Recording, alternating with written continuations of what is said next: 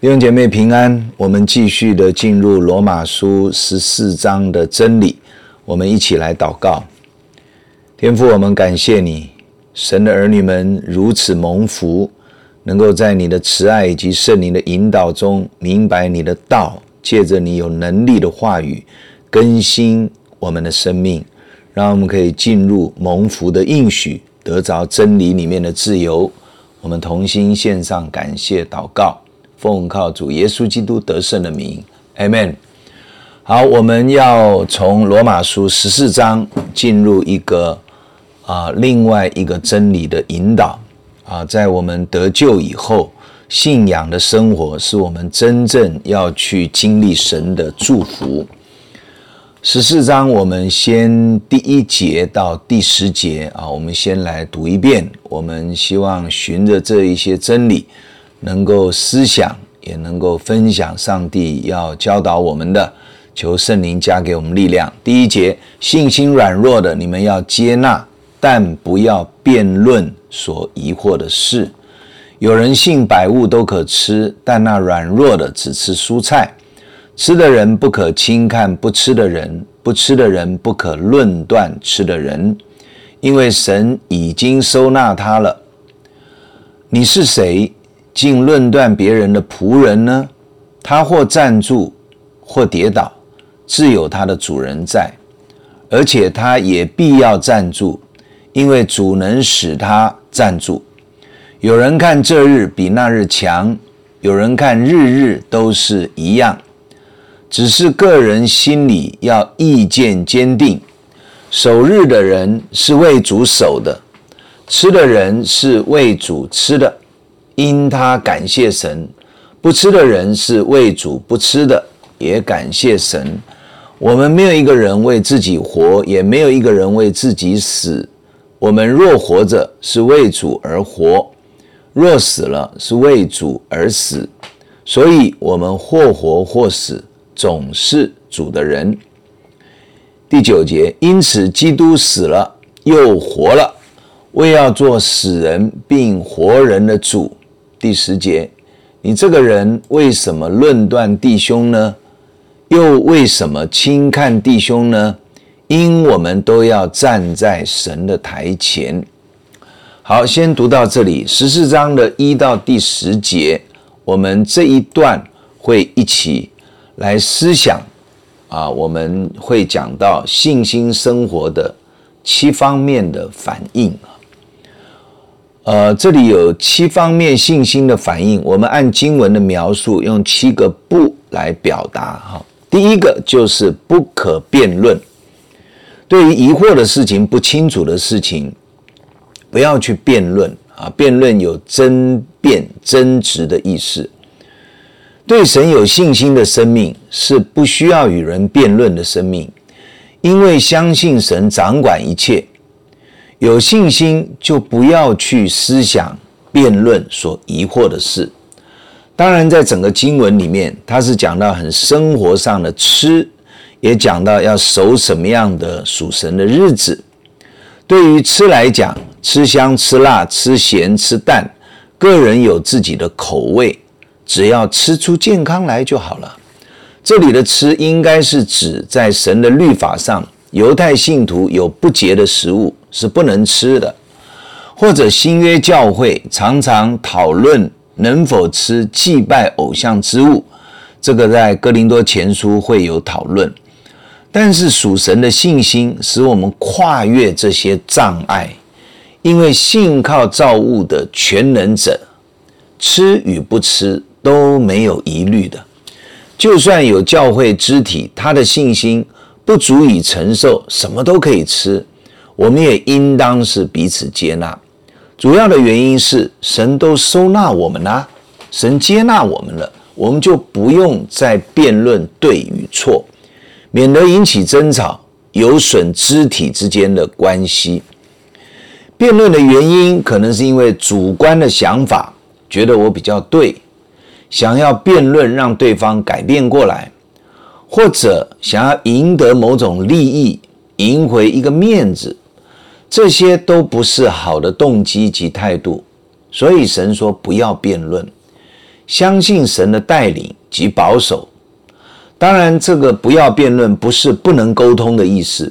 我们应该要沟通，而且常常要解释得很清楚：为什么吃，为什么不吃，为什么要做或者不做。但是不是用辩论的方式啊？这是神要第一个提醒我们在信心的生命里面，不需要用辩论的方式。第二个，信心的反应是不可轻看啊，当然是不可轻看。我们旁边的肢体，也就是弟兄姐妹，吃的人不可轻看不吃的人，不吃的人不可论断吃的人，因为神已经收纳他了。轻看就是有一点藐视或者瞧不起的意思。当别人的做法跟我不完全一样的时候，如果没有一个谦卑的心，而且有一个整全性的观察跟思想。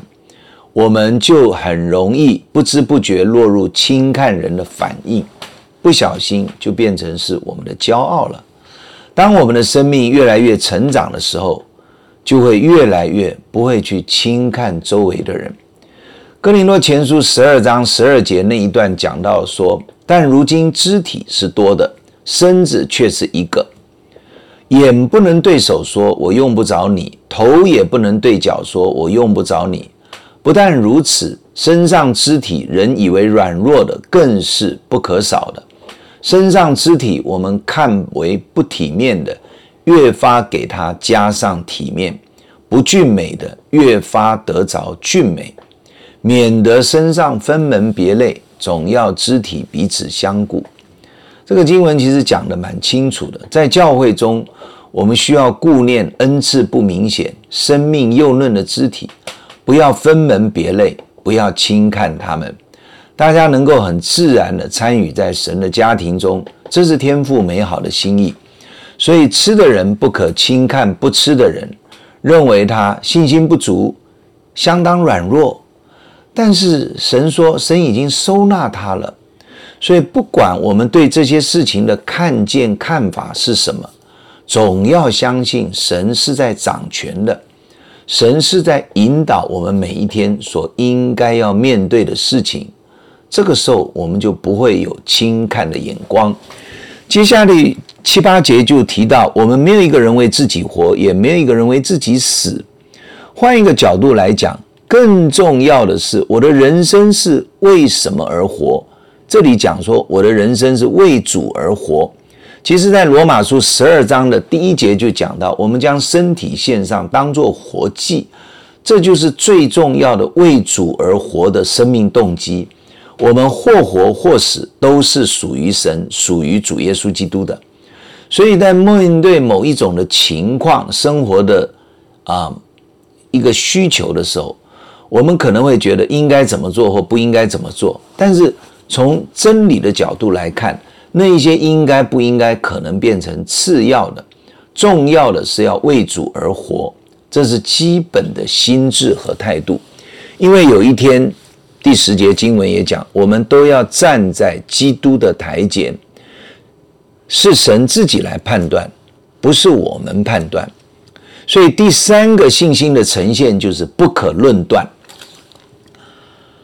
当你轻视一个人久了，你就会开始进入更不好的心态，就是论断他，开始说这个人就是这个样子嘛，改不过来了，劝不听了，不要再跟他说了，其实就是贴标签、定罪、论断。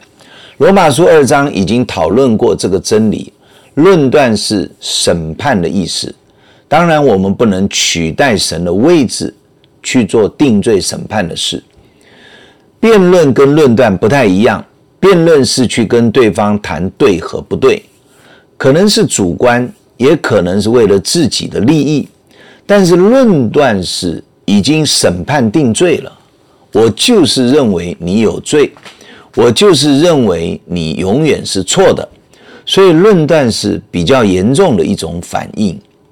罗马书整个经卷里面讲了几次都是不要论断。经文说我们或活或死，总是主的人。为什么论断弟兄？为什么轻看弟兄呢？因为我们都要站在神的台前。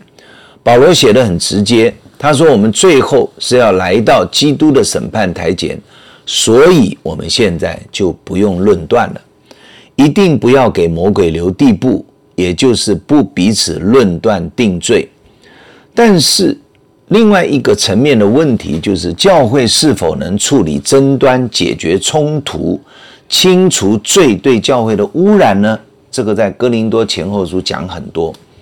那如果有这些的状况，怎么办呢？我们在这里引用哥林多前书六章一到七节的经文：你们中间有彼此相争的事，怎敢在不义的人面前求审判呢？不在圣徒面前求审判呢？岂不知圣徒要审判世界吗？若世界为你们所审判，难道你们不配审判这最小的事情吗？第三节，岂不知我们要审判天使吗？更何况今生的事呢？既是这样，你们若有今生的事当审判，是派教会所轻看的人审判吗？我说这话是要叫你们羞耻。难道你们中间没有一个智慧人能审断弟兄们的事吗？你们竟是弟兄与弟兄告状，而且告在不信主的人面前。你们彼此告状，这已经是你们的大错了。为什么不情愿受欺呢？为什么不情愿吃亏呢？经文在这里讲到的审判与罗马书的论断审判是同一个字。但是在教会里面的应用解释上，特别提到刚刚读的这一段经文，它是不同的。这个经文里面讲到审判，也讲到审断，其实是同一个字，所以翻译成审断是比较清楚的。教会会产生各类的问题，因为教会就是一群蒙恩得救的罪人，就是这样，而且生命都不可能完美。当然，我们要面对许多教会的问题。所以这是提到治理及维护秩序的需要。家人吵起来了，可以置之不理吗？当然不可以的。教会的审断很重要的，它的目的不是定罪，而是要排解纠纷、化解冲突、带入真理的悔改，让关系有机会能够在基督里恢复，神的同在可以重新临到教会。而教会也是一个生命人在成长的团体，它更是撒旦透过罪的辖制攻击的目标。人性、肉体、老我的软弱，在不成熟的生命中比比皆是。我自己也是，只是一个持续成长的生命而已，会有许多关系上的伤害是一定会发生的。但是求主要帮助他的教会。能谦卑的在神的真理及神的爱中，尽力的去化解冲突，维护教会的次序，不要混乱。虽然教会不可能完美，但是却有神的恩典真理在其中。我们要按着神赐下的信心及真理的原则，与神同行同工。第四方面，信心呈现的一种反应，就是不可以律法主义。在第十三节以后，我们今天没有念到。其实我们后面会看到很多生命的呈现，但是在前面我们已经看到吃跟不吃，啊，守日子或不守日子，很多的时候在属灵的生命的呈现里面，都会不小心陷入这个陷阱里。我们说不要论断别人，但是另一个衍生出来的含义跟反应，就是自己不要成为律法主义者。十四章的五六节就讲到，我们刚刚读过了。有人看这日比那日强，有人看日日都是一样，只是个人心里要意见坚定。守日的人是为主守的，吃的人是为主吃的，因他感谢神；不吃的人是为主不吃的，也感谢神。所以这里提到我们吃或不吃，守不守这一个日子，这里是讲到一些犹太的。犹太人的节令、律法的规条，我们都是用感恩的心，只要是为主守的就可以。因此，在这个原则底下，我们就不要彼此论断，不要以守律法为我们的目标，而是要在神的恩典与祝福里彼此先接纳。律法主义者就是以遵守律法来建立自己的义，这是骄傲的自义。就与神因信称义的真理相违背了。它同时也会产生论断、控告跟定罪的反应，而脱离了神的爱及救恩。犹太人守很多的节令和日期，但是外邦人信了耶稣以后，就不觉得需要守这些犹太人的这么繁琐的规条啊。也有可能当时的教会就是引起双方在这方面的冲突，彼此的论断定罪，想要用律法来要求对方，而非在神赐的信心中蒙神接纳领受救恩。我们记得《使徒行传》十五章有一个耶路撒冷教会的会议，就是在讨论当时初代的新约教会这些争执不休的问题。引起了很大的冲突，甚至是分裂，要守不要守哪一些律法的规条等等。而在《使徒行传》十五章，使徒跟教会的长老同工一起在讨论这件事情的时候，使徒保罗也把外邦教会的问题带到这个第一间的啊犹太人的耶路撒冷教会。他们只得出三个结论，我们到《使徒行传》十五章会看得到，就是第一，今戒祭偶像之物，信了耶稣以后，虽然得着自由，但是不能再去祭拜偶像。第二个，不吃血，啊，动物的血不能吃。他后面的说勒死的牲畜，就是没有放血的意思。这两个是其实是同一个诫命。第三个就是不能犯奸淫，主要就是这三大项。其他的规条在基督救恩里相对的没有那么的在意，而罗马书、加拉太书正是在讲述这方面的真理，也就是因信称义的真理。因此，信靠神而领受神的救恩的生命，对于一个律法主义者，他其实就是不小心陷入一个陷阱。而通常会进入律法主义，其实是蛮追求的一种生命。新约圣经里面四福音，耶稣讲的法利赛人就是属于这一种。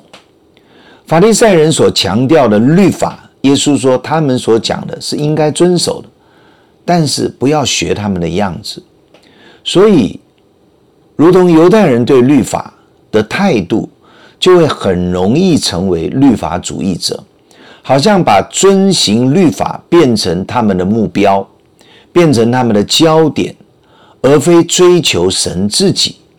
神的律法其实是良善的，是要成全我们的生命，让我们能够更靠近神，让我们能够更属于神，让我们能够更活在神的祝福里面。所以律法是好的，我们可以分别出来，成为一个圣洁。属神与神合一的生命，耶稣也说，在救恩的里面，保罗也说了，是为了要成全律法，不是废掉律法。但是，生命的目标是神自己，而非这些的规条。圣灵要很大的光照及引导，包括今天的教会，让神的儿女是活在基督的爱及真理中。领受因这个福音救恩里神的祝福，透过遵行真理的话语，神的道，更加认识神及活在因信真理的自由生命之中，脱离罪的捆绑以及魔鬼的欺骗跟引诱，迈向一个神赐给我们得胜与荣耀的生命。哦，我们今天就先谈到这里，好，复习一下四方面。信心生命的呈现，就是不彼此辩论，不轻看肢体，不彼此论断，不成为律法主义者。好吧，我们这时候就为自己来祷告。我想，我以及大家所有的神的儿女，我们都需要在这方面经常的被更新，经常的求基督的宝血洁净。如果有，求主赦免我们。神必定喜悦帮助更新我们，有一个更美好成熟的生命。我们来祷告：哈利路亚，哈利路亚！感谢主的恩典。主啊，如果我们曾经不小心落入辩论，求你洁净；如果我们曾经在心态上轻看周围的肢体，求你赦免；主啊，如果我们也曾经在心中或者口中论断定罪，主啊，求你光照指引。主啊，也帮助我们在更多的认识真理以后，却不成为律法主义者。我们遵行你的话，但是你的生命才是我们的标杆。主啊，我们感谢你，我们赞美你。主啊，我们相信，当我们诵读这些真理，你的恩典就不断的扶持、加力量给我们。你把律法的义的生命加在我们的生命身上，而不是靠着我们的行为去努力而已。求主恩待我们，垂听我们的感恩祷告，奉靠主耶稣基督宝贵的圣名，阿门。愿神祝福大家，在基督的救赎恩典里面得着真自由。